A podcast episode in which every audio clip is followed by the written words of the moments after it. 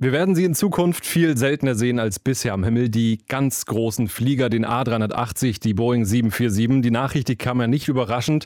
Traurig gemacht hat sie trotzdem viele. 2022 wird Boeing die Produktion des Jumbos einstellen. Bei British Airways, ja, ausgerechnet da, wird keine 747 mehr abheben. Über das Ende der Riesen spreche ich in dieser Folge mit dem Luftfahrtjournalisten Andreas Speth. Luftraum, der Luftfahrt-Podcast mit Christopher Scheffelmeier. Andreas, du hast die Entwicklung des A380 von Anfang an begleitet. Auf das Flugzeug schauen wir später. Wir starten erstmal mit der 747. Welche Erinnerung hast du an deinen ersten Jumbo-Flug? Erstmal muss ich erzählen, wie ich zum ersten Mal einen Jumbo gesehen habe. Und? Äh, das war am Hamburger Flughafen. Und zwar muss das gewesen sein 1971. Da war ich äh, vier, äh, fünf. Und wir waren, ich habe es geliebt als Kind, meinen Eltern oder auch sonst Bekannten der Familie auf die Aussichtsterrasse zu gehen in Fußbüttel. Die gibt es heute noch in einer anderen Form. Und Damals ähm, waren wir, hatten da einen Nachmittag verbracht und gingen schon wieder zu unserem VW Käfer zurück auf den Parkplatz auf der anderen Seite, auf der Landseite. Und plötzlich sah ich ein riesiges gelbes Heck über das Flughafengebäude rüberragen, was ich also von der anderen Seite vom Parkplatz aus sehen konnte. Und das war die Condor. Die hatte damals eben als erster weltweit, als erster Ferienflieger zwei 747 gekauft. Und da war also nur eine gerade in Hamburg gelandet, als ich nun gerade die Terrasse verlassen hatte. hatte damals keinen Flugfunk oder keinen Flight Radar, um zu wissen, als Fünfjähriger 1971, wann kommt jetzt was. Und da habe ich also meine Mutter die, angebettelt, dass wir nochmal zurückgehen. Wir durften dann sogar wieder rein, ohne nochmal zu zahlen. Die waren da ganz kulant. Und dann habe ich eben zum ersten Mal diese unglaubliche 747 gesehen, von der Terrasse aus. Und das war schon mal ein Erlebnis, was ich auch nicht vergessen werde. Einfach durch die Tatsache auch, wie hoch dieses Heck war. Und natürlich damals vergleichsweise äh, niedrig das Flughafengebäude. Wenn man sich vorstellt, dass das Heck, was ja etwa, glaube ich, so etwa für ein neunstöckigen Haus entspricht, eben wirklich das überragt hat, das Gebäude von der anderen Seite sichtbar war. Also da warst du beeindruckt und dann dein genau. erster Flug? Ja, das war ich auch natürlich. Das war 1983, da war ich 17. Ich wollte damals nach New York. Meine Eltern, ich hatte Englisch-Leistungskurs, war 17 und meine Eltern wollten mir was Gutes tun. Sie hatten verschiedene Verwandte und Freunde in den USA. Und ich sollte also irgendwie in den Herbstferien, war das glaube ich, eben in die USA fliegen. Und 83 kann man sich, wer es noch nicht, der weiß vielleicht nicht mehr viele, aber damals war Fliegen nicht wie heute oder wie es vor Corona war, wo also eine Airline billiger als die andere geflogen ist. Ganz im Gegenteil. Es gab das IATA-Kartell. Und das heißt, das Fliegen war sehr reglementiert, die Tarife. Und ab Hamburg, wo ich wohnte, war das sehr teuer, weil man eben nur mit Lufthansa fliegen konnte oder mit anderen eben von der IATA reglementierten Airlines. Die hatten alle festen Tarife und da musste man schon im Prinzip fast 1000 Mark hinblättern, auch sogar als Jugendlicher wahrscheinlich damals, um da überhaupt über Atlantik fliegen zu können. Einzige Alternative war Amsterdam.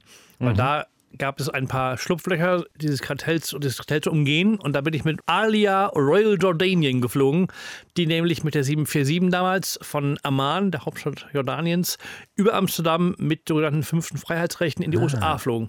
Okay. Und ich konnte also von Amsterdam nach JFK New York fliegen und das war für meine Eltern viel billiger. Und ich bin dann wirklich mit dem Zug von Hamburg fünf Stunden nach Amsterdam geeiert, nach Schiphol und habe dann dort wirklich die erste 747 meines Lebens bestiegen und das war auch großartig. Ich habe heute noch die Sicherheitskarte dieses Fluges. Was war so dein erster Eindruck, als du da eingestiegen bist? Ich meine, damals muss das ja wirklich ein Riese gewesen sein. Ähm, was ich mich am meisten erinnern kann, war, dass ich während des Fluges einfach mir nicht helfen konnte und ich musste, ich wollte unbedingt ins Oberdeck. Mhm. Das fand ich halt das Allerfaszinierendste, dass ein Flugzeug was fliegt, auch eine Treppe hat. Ja. Eine Wendeltreppe. Und es war sicher nicht vorgesehen, dass als ich als Hamburger Schüler aus der Economy-Klasse irgendwo Sitz 65a, also nun aufs Oberdeck gehe. Aber es hat ja auch keiner gehindert daran. Ich bin also wirklich diese Treppe raufgestiegen und saß dort, sah dort mehrere distinguierte Herrschaften, irgendwie, die in ihren breiten Sitzen da lagen oder lehnten. Und ich fand das faszinierend, diese Wendeltreppe. Ich, also ich habe mich hatte keine aufgehalten, habe mir das angeguckt, fand es ganz toll, bin wieder runtergegangen. Aber das war wirklich für mich das Besonderste an diesem speziellen ersten Jumbo-Trip. Mein erster Trip war damals nach Toronto, werde ich auch nie vergessen, von Frankfurt aus.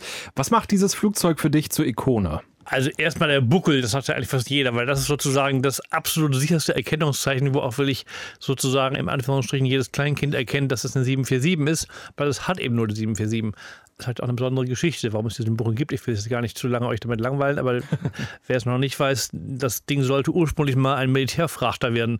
Und die Idee war eben, dass das Cockpit sozusagen oben über der Ladefläche thront und man dann durch den Bug das Ganze beladen kann, was es ja auch später für zivile Betriebe im Fracht-Jumbo in der Frachtversion so auch gab. Das war der Grund. Ja, und deswegen, also natürlich, die schiere Größe. Menschen sind immer von Größe fasziniert. Das sehe ich bis heute auf meinen Social Media Accounts. Ich bin auf Twitter sehr aktiv, spätflies, wer vielleicht mir folgen möchte. Und wenn ich da will ich irgendwas zu A380 im Moment vor allen Dingen, aber auch zur 747 mit entsprechenden Hashtags versehe, dann, dann geht es vor allem bei der A380 im Moment. Das ist wirklich ein sicherer äh, Quotenhit sozusagen, wenn man irgendwas Neues hat. Nicht jeden Unsinn wieder raufquirlen, aber wenn ich neue Bilder habe oder irgendeine neue Information, A380 geht immer. Das sagen mir auch viele Medien, also auch irgendwelche im Internet, irgendwelche Online-Dienste, für die ich arbeite, machen uns eine A380-Geschichte. Das finden die immer toll, weil sie immer tolle Klicks haben. Das ist irgendwie sehr faszinierend. Aber der Grund ist eben wirklich derselbe, auch bei der 747, ist die Größe. Leute, Menschen sind von was Riesigem immer fasziniert gewesen. Das war sicher auch hier der Grund. Man muss vor allem sich überlegen, und das ist das, glaube ich, beeindruckendste an der ganzen 747-Geschichte, was das damals in den 60er Jahren für eine unglaubliche Leistung war, die der Chefingenieur Joe Sutter und sein Team damals äh, geleistet haben. Ich habe ihn auch noch kennengelernt später in seinem Leben. Ähm, dass eben ohne Computer, ohne 3D-Animation, alles Mögliche mit Holzmodellen und Zeichenstift und Lineal und Papier, Zeichenpapier, man sowas geschafft hat. Und dann eben in dieser Größenordnung, die damals wirklich unvorstellbar war. Heute haben wir ja eigentlich alles schon gesehen, das wird ja gerade eher wieder kleiner bei den Flugzeugen, aber eben eine 747 damals war noch weitaus unfassbarer, als es für uns jetzt in den letzten Jahren eine A380 vielleicht war. Jetzt hast du gerade Joe Sutter schon angesprochen. Man sagt ja, es ist der Vater der 747, der Chefentwickler.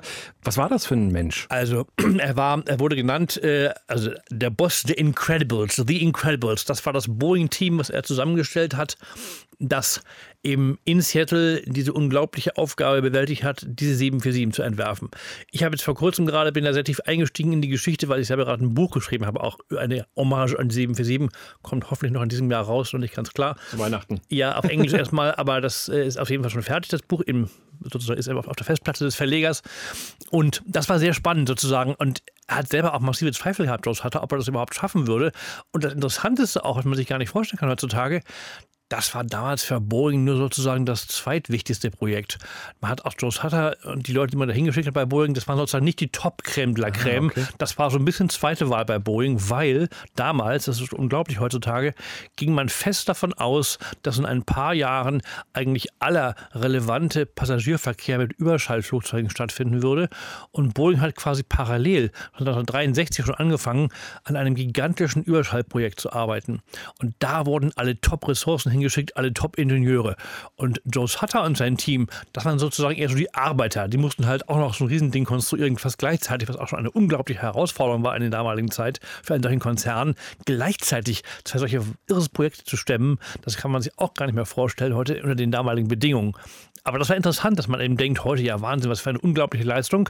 Aber damals war das erstmal eigentlich nur vorgesehen als eine Art Zwischenlösung, die 747. Man ging davon aus, sobald das Überschallzeitalter begonnen hat, auch mit einem riesigen geplanten Boeing-Flugzeug dazu, ähm, würde sowieso die 747 nur noch Fracht fliegen nach ein paar Jahren. Das war damals die feste Annahme. Aber es kam anders. Jetzt äh, sind wir mehr als 50 Jahre später und die 747 ist noch am Himmel. Und der Erstkunde in Europa, das war ja die Lufthansa. Und bei Lufthansa, da fliegt der Pilot äh, Klaus. Quacks747, so heißt er bei Instagram. Ihr habt ihn auch schon hier im Podcast gehört. Und Klaus hat auch schon am Steuer der Boeing 747 gesessen als Co-Pilot. Und ich habe ihn gefragt, die 747, wenn du ja, das hörst, Woran denkst du? Hallo Christopher, ja, ähm, was fällt mir dazu ein? Es ist lustig, äh, ich sitze gerade hier auf der Basis äh, vor dem riesigen Modell einer äh, 747. Könnte ja kaum besseren Ort geben, um darüber zu sprechen. Ähm, was ist das Besondere einer 747? Ähm, bereits mein Onkel, der hat bei Boeing gearbeitet in den 70er und 80er Jahren und der hat schon beschrieben, dass das Flugzeug dort auch immer etwas sehr, sehr Besonderes war für alle Mitarbeiter dort. Und ähm, als ich selber 2004 meinen ersten Flug als Co-Pilot auf der 747 gemacht habe, habe ich auch was ganz Besonderes gespürt, wie glaube ich jeder. Und äh, spätestens, wenn man nach der Landung dann seinen Koffer ähm, abholt und unter diesem Flugzeug steht, und sich einfach nur mal vorgestellt hat oder vorstellt, dass man äh, gerade dieses Flugzeug zusammen mit seinem Kollegen hier um, um die halbe Welt geflogen ist und gelandet ist. Das ist also schon wirklich fast unvorstellbar, wenn man diese Dimension, diese Ausmaße dieses Flugzeugs sieht. Zudem ist das Design, denke ich, für sehr viele ein mit das schönste, für mich das schönste Design eines Verkehrsflugzeuges. Und äh, vielleicht last but not least, ähm, ich hatte auch immer so ein bisschen das Gefühl, dass jede 747 ein ganz klein wenig anders ist. Und äh, als wenn so ein Flugzeug äh, eine Seele hatte. Vielleicht ist auch Quatsch, vielleicht sind es einfach nur zusammengeschraubte Teile, vielleicht fühlte sich das einfach nur an, vielleicht wollte ich es auch nur verspüren, aber vielleicht ist auch was dran. Also insofern 747 ist schon etwas sehr Besonderes, wird es bleiben und äh, ja, hoffentlich fliegt sie noch lange und wir können sie noch lange sehen und vielleicht habe ich ja nochmal das Glück, die 747 zu steuern. In diesem Sinne, ich wünsche dir alles Liebe, bis bald, ciao. Danke dir, drücken wir dir die Daumen, dass du die 747 nochmal fliegen kannst.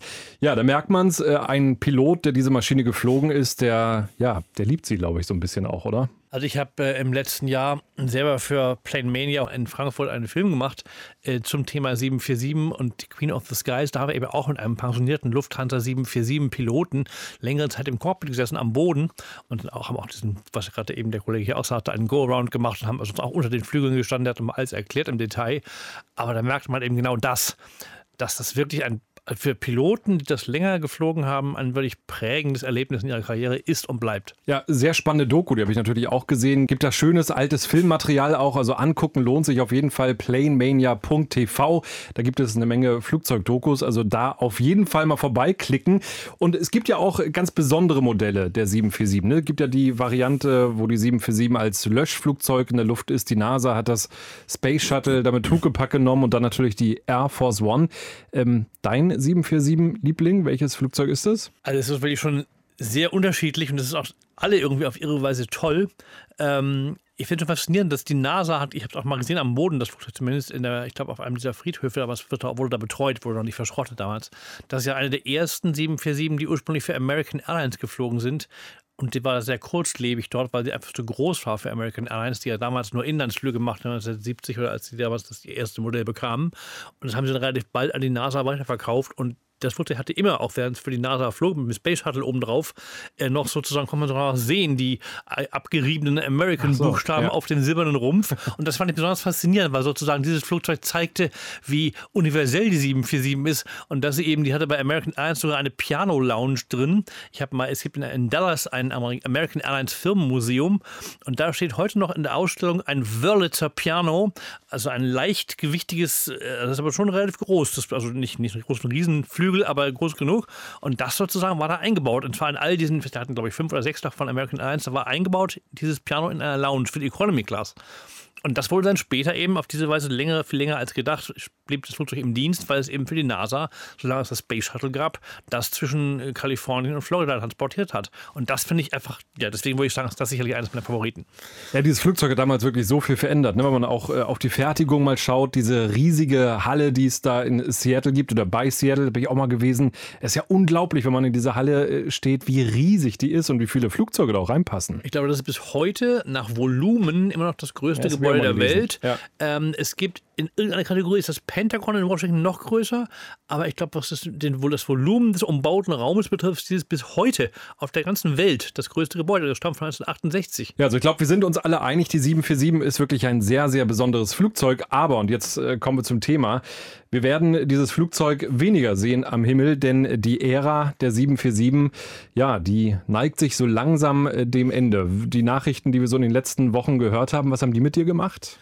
Ja, die haben mich schon äh, etwas traurig gemacht, weil es schon irgendwie auch für mich selbst nicht zu erwarten war, dass sozusagen jetzt die Einschläge so schnell näher kommen und dass sozusagen das vorhandene Aufgebot an aktiven 747 so schnell und rapide abnehmen würde und gleichzeitig jetzt auch noch, was natürlich auch Sinn macht in diesem Kontext, Boeing letzte Woche die lang erwartete Nachricht äh, eben wirklich dann auch verkündet hat, wann die 747-Produktion endet, nämlich schon 2022, was ja eigentlich auch überfällig war, weil die eben also 69 das produzieren und auch eigentlich keine mehr verkauft haben, lange Zeit, zumindest nicht für Passagiere, sondern nur für Fracht. Ähm, ich habe aber gleich mal etwas panisch, ähm, ich bin in allen Quellen schlau gemacht, um zu prüfen, wie viele aktive, also heute noch aktive Passagier 747 es überhaupt noch gibt auf der Welt. Mhm. Ähm, und die Zählung ergab, und das war, glaube ich, wenn ich mich alles täusche, noch bevor British Airways äh, das Ende bekannt gab, ihrer 747 Leute, was sie über Nacht mhm. machten. Letzte Woche haben sie es bekannt gegeben. Schluss, wir fliegen nie wieder mit. Die haben immerhin über 30 gehabt noch. Aber jedenfalls, meine Zählung ergab etwa 160. Ähm, 747 im Passagierdienst sind noch flugbereit. Was nicht heißt, dass sie wirklich noch fliegen, ja. weil viele auch gerade eingemottet sind, vorübergehend. Ich auch nicht gedacht. Aber ich habe wirklich mal zusammengezählt. Und in der Tat, jetzt nach dem Ende der British Airways 747, die waren bisher der größte Betreiber noch, Und sie waren auch einer der wichtigsten Betreiber. Es hat die BOAC, die BOAC hat als Vorläufer von British Airways schon 1970 ihre erste 747 bekommen. Sie hatten, glaube ich, in der Hochzeit, ich glaube, bis zu 70 747 gleichzeitig im Einsatz, gleichzeitig. Also das war eine unglaubliche Marktmacht, weil natürlich die 747 für British Airways perfekt war für ihre Transatlantikdienste. Ja.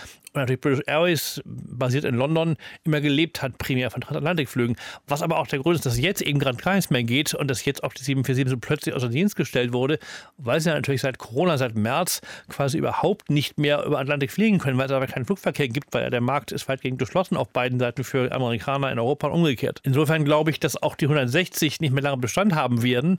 Aber nach allem, was ich geguckt habe, ich glaube, es sind 1155 jemals fabriziert worden von Boeing bis heute.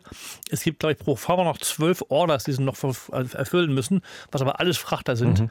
Und insofern ist, also davon nur noch 160 für Passagiere, ist nicht mehr viel. Aber was für uns vielleicht hier in Deutschland wichtig ist, Lufthansa ist im Moment der größte Betreiber. Wobei die große Frage ist, wie viele werden davon zurückkommen? Das ist die große Frage. Im Moment wird ja noch damit gerechnet, dass eben auch 747-400 nochmal zurückkommen. Bei der Strich 8, da hat man ja eigentlich immer gehört, die sollen alle drin bleiben, die 19 Maschinen. Ist das am Ende in Stein gemeißelt, dass äh, zumindest die, die neuen, modernen 747 bei Lufthansa bleiben? Oder würdest du da auch ein kleines Fragezeichen hintersetzen? Ich bin froh, heute Abend mit äh, autoritärer Quelle, also äh, wie sagt man auf Englisch, äh, also, also wirklich verlässlicher Quelle sagen mhm. zu können, dass sie definitiv zurückkommen, die 7478. Mhm. Ähm, ich habe heute den ehemaligen Lufthansa-Chef Flotteneinkäufer interviewt. Den kenne ich auch privat, er ist mittlerweile nicht mehr bei Lufthansa, ist also jetzt woanders. Und der hat eben damals auch für Lufthansa eine 7478 beschafft mhm. als Einkäufer. Und ich habe ihn auch heute gefragt, wie ist denn das, kommen die überhaupt zurück, die 7478? Da meinte die kommen auf jeden Fall zurück. Ähm, er geht auch davon aus, dass noch einige 747-400 zurückkommen werden, die ja noch sehr alt sind. Ähm, der Grund ist vor allen Dingen der, dass es eben nach wie vor Märkte gibt und auch wieder geben wird, gerade wenn es um, um Slot-Schwierigkeiten gibt, wo man große Flugzeuge braucht. Und er sagt, der große Vorteil der 7478 gemessen an der A380 ist, dass sie über 100 Plätze weniger hat und damit sozusagen die Tripkosten, also auch die Kosten pro Sitzplatz vergleichsweise auch niedrig sind. Die unterscheiden sich nicht sehr groß zwischen 747 und A380, aber es ist für eine Airline, und das geht natürlich heute in der aktuellen Lage noch viel mehr als vorher, sehr viel schwieriger und riskanter wirtschaftlich, einen solchen Riesen wie die, einen Mega-Riesen wie die A380 äh, auf die Reise zu schicken, der wirklich um die 500 Sitze hat und da hat man natürlich mit der 7478 die, ich weiß nicht exakte Konfiguration, aber die haben, glaube ich, noch unter 400 bei Lufthansa. Das ist einfach viel weniger Risiko. Und insofern wird das sozusagen jetzt äh, das Flugzeug der Wahl sein, als das größte in der Flotte. Insofern ist, also er sagte auch, also er geht davon aus, dass die 747 sicher noch zehn Jahre fliegt bei Lufthansa. Das wird Luftfahrtfans auf jeden Fall freuen. Äh, trotzdem, die 747 hat ja vier Triebwerke. Ist das kein riesiger Nachteil oder hofft man da einfach, dass die Ölpreise weiter niedrig bleiben? Also generell ist es ein riesiger Nachteil. Das ist ja auch mit der Grund, dass auch die A380 so erfolglos blieb, weil zu der Zeit, als die A380 auf den Markt kam, waren eigentlich vier Triebwerke schon obsolet. Ähm, und deswegen hat sie auch, haben immer alle eins beklagt. Ich habe oft mit dem Air France-Chef darüber gesprochen, mit Benjamin Smith, der mir auch sagte, er hasst, also er hat fast gesagt, er hasst die A380, weil sie halt so abartig teuer ist mit ihren vier Triebwerken und auch, ist auch viel zu schwer, weil der Flügel ist halt so riesengroß, weil immer geplant war, daraus eine verlängerte Version noch zu machen, die A380 900 die aber dann nie kamen.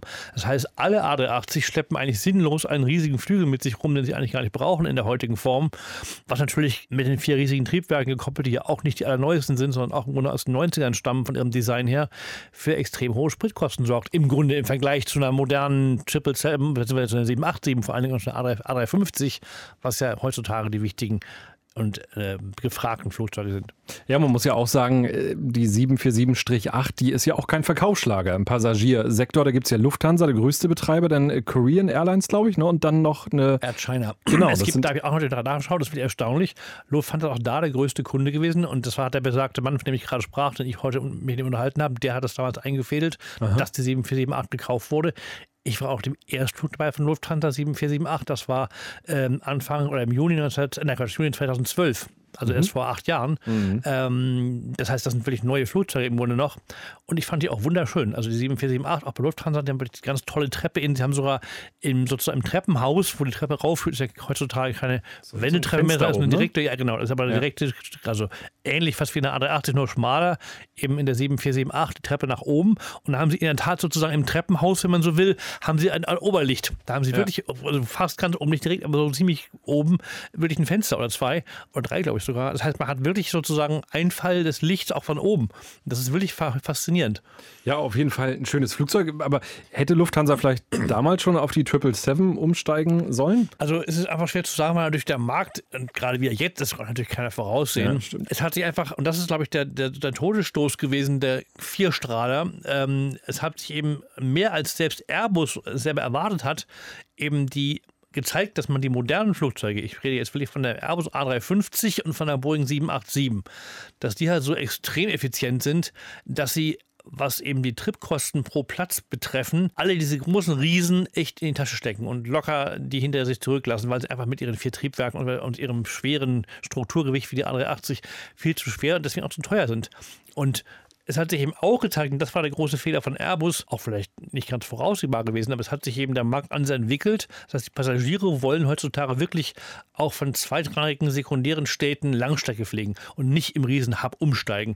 Und deswegen gibt es eben nur recht wenige Strecken heutzutage noch zwischen großen Hubs, wo man wirklich große Flugzeuge gewinnbringend einsetzen kann. Während eben der Markt wirklich dahin gewandert ist, man wirklich sagt, ich fliege von Düsseldorf nach Singapur. Also wo man wirklich sagt, man fliegt nicht zwischen den Riesendrehkreuzen, Drehkreuzen, sondern man fliegt eben direkt von mittelgroß zu mittelgroß an den Destinationen. Da machen wir jetzt mal einen Haken unter die 747. Wir sind uns einig, wir werden sie vermissen, sind aber auf der anderen Seite froh, dass sie dann bei Lufthansa hoffentlich auch noch ganz, ganz lange in der Flotte bleiben wird. Und am Ende muss man ja auch sagen, ein Riesenerfolg. Ne? Mehr als 50 Jahre gebaut, mehr als 1000 Exemplare produziert.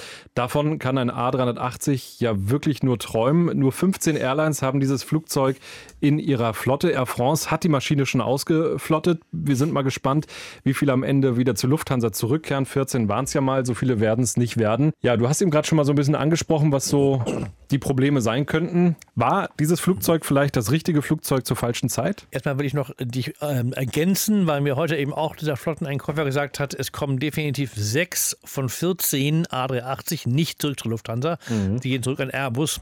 Also er sagte mir, deswegen sind im Moment äh, 14 minus 6 sind 8, wenn ich richtig rechne. Äh, dann bleiben 8 und die, dadurch haben sie auch schon gesagt, die sollen nach München gehen.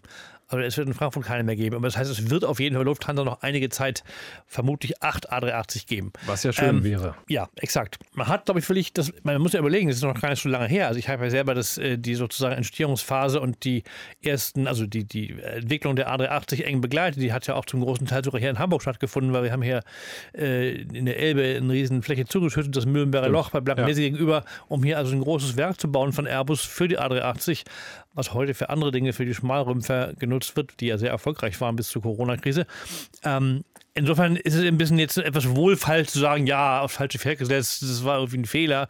Das war nicht richtig abzusehen damals, zumal eben auch nicht wirklich klar war, wie schnell eben die neuen Zweistrahler A350, 787, wie schnell die eben auch so effiz große Effizienzgewinne wirklich bringen würden und dass die auch so schnell den Markt sozusagen völlig aufrollen würden. Das war damals nicht so klar absehbar. Also das heißt, es ist jetzt ein bisschen schwierig zu sagen, wer hat sich da vertan. Es hat sich einfach anders entwickelt, es hatte viele Ursachen. Insofern ähm, ist aber auch die Frage, es gibt einfach nicht viele Airlines, und da ist eben das Beispiel Emirates zu nennen, für die passt die A380 perfekt. Und die haben ja auch bis heute 123 bestellt. Emirates ist. hat jetzt 115 bekommen. Es laufen gerade Verhandlungen, dass die letzten acht nicht mehr nehmen wollen oder müssen. Die werden aber im Moment noch in Finkenwerder stehen auch ein paar, werden wirklich noch gebaut und sind ja auch bestellt und vorgesehen. Und das ist unfassbar in der Tat. Also eine einzige Gesellschaft 115 von diesen Giganten bekommen hat, ist kaum vorstellbar. Ähm, auch da war die Frage jetzt aktuell gerade, selbst bei Emirates, äh, da hat auch Tim Clark, der Chef von Emirates, der sehr gut kennt, hört Tim Clark, der ist ohnehin einer der Väter der A380, weil er immer an sie geglaubt hat. Er hat auch Airbus sozusagen zum Jagen getragen und Airbus ganz detailliert genau vorgemacht, was er wollte. Die Duschen zum Beispiel in der First Class gibt es zwei im Oberdeck auf beiden Seiten vorne jeweils eine Dusche. Er sagt, das geht nicht, können wir nicht. Und er hat wirklich selber auf eigene Kosten von Emirates einen Mock abbauen lassen aus Holz und hat ihm jetzt hat Airbus gezeigt, doch, das geht. Ihr macht das da oben rein und so geht das. Und das hat er mir alles ausgiebig erzählt, früher schon mal diese Geschichten, das ist faszinierend. Aber selbst der hatte jetzt während Corona kurzzeitig gesagt, A380 is dead is over. Mhm. Hat er aber wieder korrigiert und sagte, nein, unsere DNA bei Emirates ist die A380, die kommt auch zurück und er geht davon aus, dass es weiterhin gerade Slot begrenzte Flughäfen geben wird, wo die eine wichtige Rolle spielen würde. Ehrlich gesagt habe ich trotzdem meine Zweifel, ob Emirates alle 115 oder überhaupt über 100 wieder einsetzen wird, weil Emirates lebt, das ist ja auch der Grund, dass sie so viele A380 haben, lebt vom Langstreckenumsteigerverkehr. Und Langstrecken werden die letzten Marktsegmente sein, die nach Corona wieder zum alten Nachfrageniveau zurückgehen. Das kann auch Jahre dauern. Und da braucht, glaube ich, niemand, auch Emirates, nicht 115 A380. Und ich glaube, bei den großen Flughäfen, London Heathrow oder Los Angeles, da wird das, was die Slotbegrenzung angeht, sicherlich äh, schon was dran sein. Aber wenn man überlegt, Emirates fliegt ja auch zu kleineren Flughäfen wie etwa Hamburg, Prag, Kopenhagen mit einem A380, also quasi an jede Milchkanne, so würde man es ja im, im Zugverkehr sagen. Das wird auf Dauer doch ein Riesenproblem bleiben. Ja, in der Tat. Weil, wie gesagt, dieses Marktsegment, dass Leute von Hamburg nach Australien fliegen und das ja bisher wirklich mit der A380 gegenüber Dubai, das wird mittelfristig langfristig der Markt gar nicht hergeben. Und da natürlich ist es ein wahnsinniger Kostenfaktor, wenn ich als Airline äh, eine halbleere A380 durch die Gegend fliege. Das ist ein Irrsinn wirtschaftlich. Es hat ja Emirates vor kurzem auch äh, eben sich jetzt diversifiziert bei ihrer Flotte und sie haben jetzt eben auch 787 und A350 bestellt, was auch noch gar nicht vorstellbar war vor ein paar Jahren, weil sie einfach auch flexibler sein müssen und eben auch in der Lage sein müssen, auf diese neue veränderte Nachfrage zu reagieren, eben mittelgroße Städte anzubinden und nicht immer nur, also sozusagen in Riesenflugzeugen zu fliegen, weil das kann man eben einfach exakt, wie du sagst, Hamburg, Prag äh, und andere Städte, nicht Kopenhagen, nicht unbedingt machen. Also bei Emirates werden wir die A380 weiter sehen, bei Lufthansa dann ja auch, so wie wir es gehört haben. Äh, Singapore Airlines ja auch ein wichtiger Betreiber der A380. Wie ist da so eine Prognose? Das ist schwierig. Äh, da wird auch gerade gerade ganz äh, die kauen sich gerade auf die Nägel in Singapur und äh, es gibt also schon diverse Schlagzeilen in den, in den Fachmedien. Ähm, Singapore A380 Fleet in Limbo, also hängt in der Luft die A380-Flotte buchstäblich. Das tut sie gerade nicht, weil die meisten Singapore Airlines A380 sind eingemottet in Alice Springs in der australischen Wüste im Outback. Ähm, die hatten ja erst vor kurzem, auch hier in Hamburg, ähm, auch äh, ihre also sie hatten neue A380 noch bekommen, sie haben einige ausgetauscht. Ihre ganz alten sind bereits verschrottet, die stehen in Lourdes in Frankreich äh, und werden wirklich äh, also abgebrochen, werden auseinandergeschweißt und zertrennt. Äh, Gibt auch krasse Bilder, die man schon auf Social Media gesehen hat. Ähm, aber die hatten noch vor kurzem, ich glaube, fünf oder sechs neue bekommen. Die haben sich auch mit einem nagelneuen Bordprodukt ausgestattet, was sehr schön ist. Im Moment scheint da auch die große Frage zu sein, kommen die zurück? weil Singapur hat eben auch jetzt 787, hat auch A350 und die sind einfach viel besser geeignet, zumindest für die nächsten Jahre, den Markt, den es dann wieder geben wird, zu bedienen. Schauen wir nochmal auf ähm, die japanische Airline. Anna, die haben ja gerade drei A380 bekommen, mit denen sie eigentlich so, ein, so einen Reiseverkehr machen wollten, Urlaubsverkehr nach Hawaii. Das ist natürlich auch ein Segment, was natürlich gerade überhaupt nicht nachgefragt wird. Japaner, die äh, in den USA Urlaub machen, auch unvorstellbar, dass man da in Zukunft die drei A380 brauchen wird. Das ist ein ganz trauriges Thema, weil ich bin vor einem Jahr nämlich auf dem Erstflug dabei gewesen mit Flying Honu, so nennen sie das. Die haben ja die 380 mit unterschiedlich gefärbten großen Schildkröten ja. bemalt, was ganz toll aussieht. Die ja. wurden hier in Hamburg und Finkenwerder lackiert. Und ich bin am 24. Äh, Mai 2019, also letztes Jahr, auf dem Erstflug gewesen von Tokyo Narita nach Honolulu mit der ersten Flying Honu von ANA. Und bis dato war eben wirklich die Rennstrecke äh, Japan-Hawaii. Das war im Grunde so wie äh, Deutschland-Mallorca. Okay, so ein Selbstläufer. Ja. Weil Japaner einfach, das ist wirklich, hat eine ähnliche Anziehungskraft wie für Deutsche Mallorca. Das war mhm. so, also man kann nicht sagen japanische Provinz, aber zumindest festen japanische Hand. Ja. Und da brauchst da kann eine A380 absolut Sinn machen, weil die hatten teilweise drei 777, die irgendwie aus verschiedenen Tokio oder Flughäfen da flogen. Und da macht es schon Sinn zu sagen, wir machen statt drei 777 fliegen wir halt irgendwie mit der A380 einmal oder auch anderthalb Mal. Und die hatten auch ein gutes Produkt, das war auch ganz aufregend. Es war auch toll mal zu sehen für mich, dass im letzten Jahr, was ja immerhin 14, nee, gar nicht wahr, ähm, was haben wir jetzt 2019, also zwölf Jahre nach dem 2020 Erstflug. haben wir schon.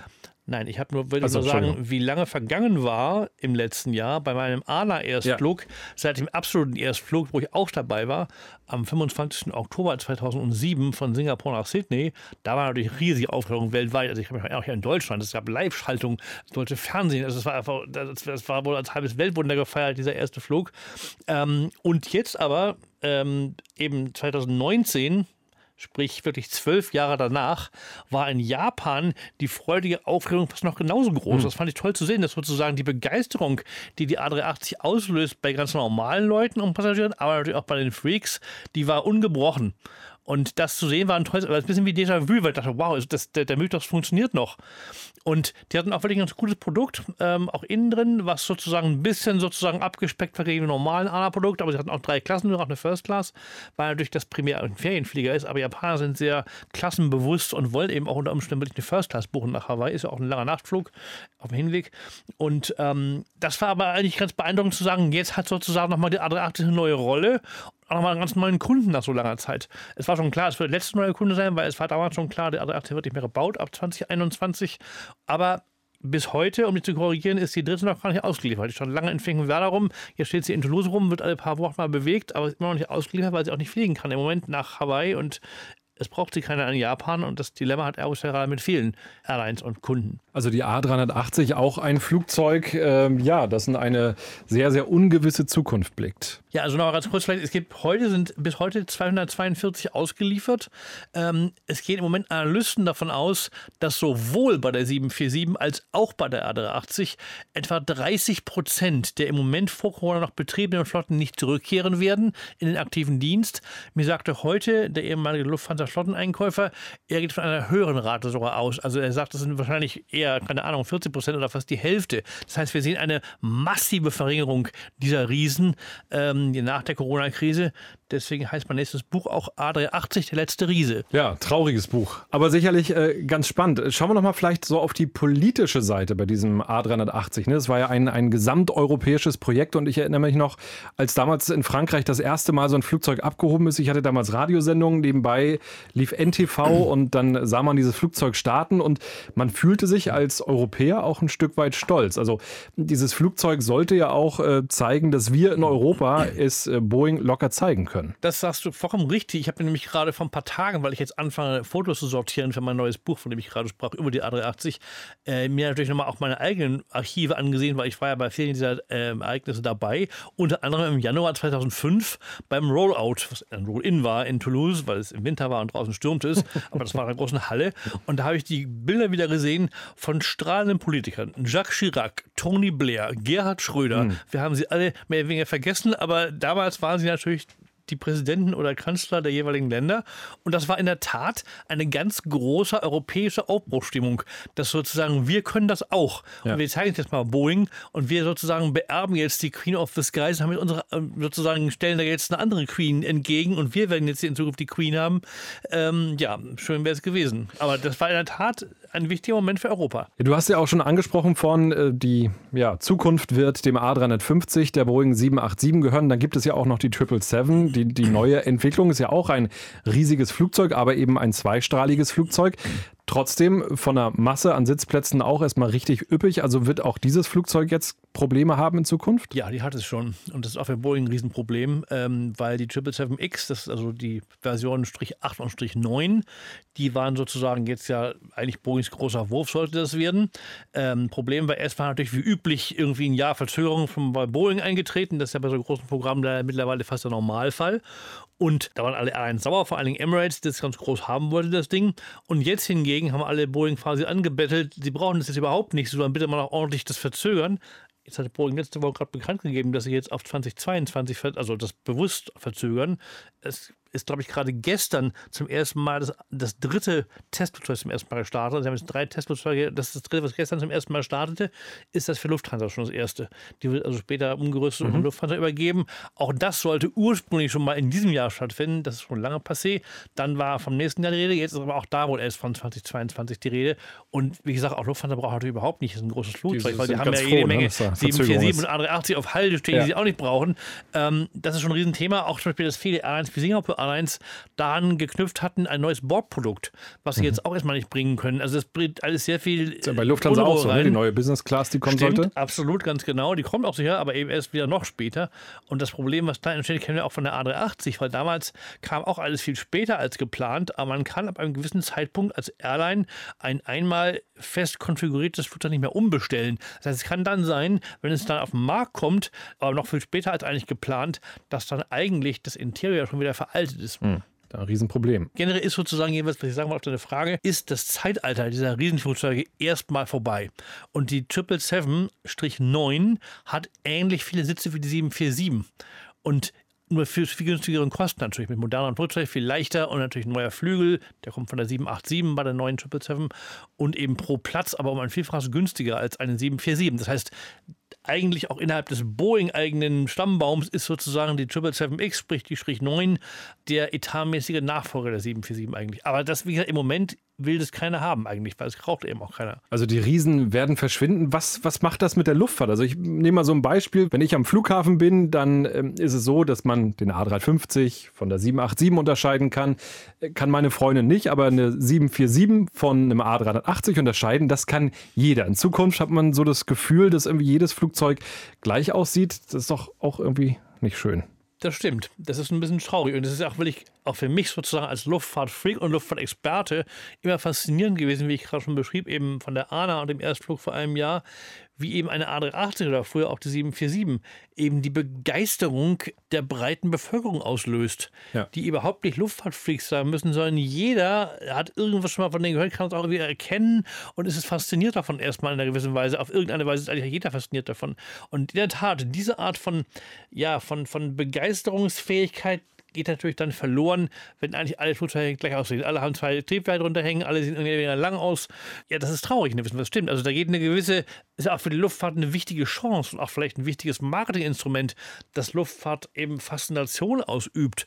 Und das kann ich nur wirklich sagen, nach meinen langjährigen Erfahrungen in dieser Branche, das können Riesen wie nichts anderes. Ja, und auch von innen. Also da hat sich auch nie ein Passagier beschwert, der am A380 geflogen ist, weil gerade wenn man auch im Unterdeck sitzt, diese geraden Wände, die hochgehen, man hat ja wirklich das Gefühl, man sitzt in der Turnhalle. Und das ist erstaunlich, das habe ich auch heute mal mit dem Lufthansa, ehemaligen Lufthansa-Flotteneinkäufer gesagt, das auch nochmal, und das stimmt auch, weil ich sage Tim Clark von Emirates genauso.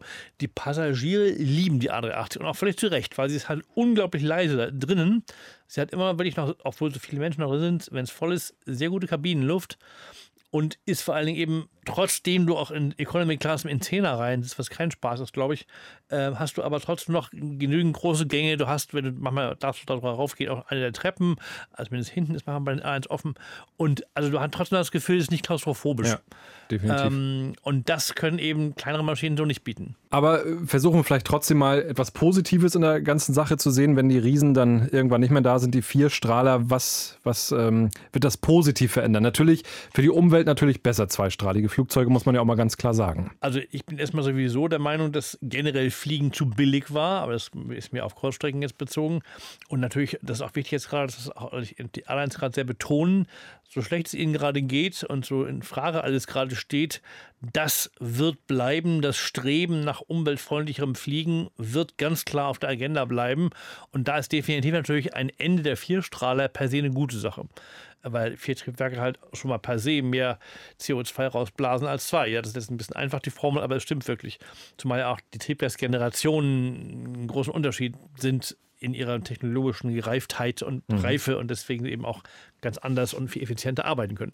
Also das ist auf jeden Fall per se eine gute Sache, wobei im Grunde natürlich große Flugzeuge, wenn sie voll beladen sind, wiederum eine sehr viel günstigere Ökobilanz haben. Weil wenn, sozusagen, wenn du also einmal die Emission hast von der A380, aber das sind 500 Leute drin, ist natürlich unterm Strich pro Sitzplatz die Emission geringer, als wenn du nur irgendwie 150 Sitze hast und trotzdem eben einen Langstreckenflug machst. Das heißt, das ist auch durchaus nicht ganz so mhm. eindeutig, die Rechnung. Andreas, vielen Dank für äh, das Gespräch mal wieder mit dir. Das war äh, super spannend. Äh, eure Meinung zu diesem Thema bitte gerne äh, mal schreiben. Ihr findet den Podcast auch bei Instagram oder auch bei Facebook und äh, schreibt da ruhig mal, was ja, fühlt ihr dabei, dass die 747 ab 2022 nicht mehr produziert wird? Werdet ihr die Riesen am Himmel vermissen? Also eure Meinung interessiert uns da auf jeden Fall. Andreas, eine Frage ganz zum Schluss. Dein nächster Flug, wo geht er hin? Ist da was geplant? Das ist eine gerade nicht zu beantwortende Frage das habe ich noch nie sagen müssen, weil ich bin seit 30 Jahren, das geht ja wahrscheinlich allen so, zumindest in meinem Alter, wenn sie sich mit dieser Branche beschäftigen,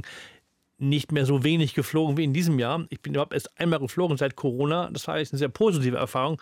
Ich bin mit Air Baltic in der nagelneuen A220 nach Riga geflogen. Kein Ries, aber ein schönes Und Flugzeug. das war großartig. Auch was jetzt Hygiene betrifft, ich habe mich da sicher gefühlt. Es war auch super Service trotz allem. Also man kann noch zivilisiert fliegen trotz Corona oder auch während oder hoffentlich bald nach Corona. Aber das gibt mir eben auch Hoffnung wiederum für die Riesen, dass es Ja. sozusagen eine Möglichkeit geben wird, auch die Menschen, die Menschen nicht zu beunruhigen und sagen, ihr könnt das darauf vertrauen, es wird durchs Fliegen an sich euch nicht schlechter gehen als ohne Fliegen, also jetzt gerade was Ansteckungsgefahr betrifft. Und natürlich ist aber trotzdem die Hürde größer geworden für die Riesen, weil natürlich im Moment man erst recht nicht in der Zehnerreihe Economy sitzen will. Das ist ja auch verständlich. Dann hoffen wir, dass wir das alles möglichst schnell überstanden haben und dass so viele Riesen wie möglich wieder zurück in die Airline-Flotten kommen. Bis zum nächsten Mal und danke fürs Zuhören. Luftraum, der Luftfahrt-Podcast mit Christopher Scheffelmeier. Parking brake set.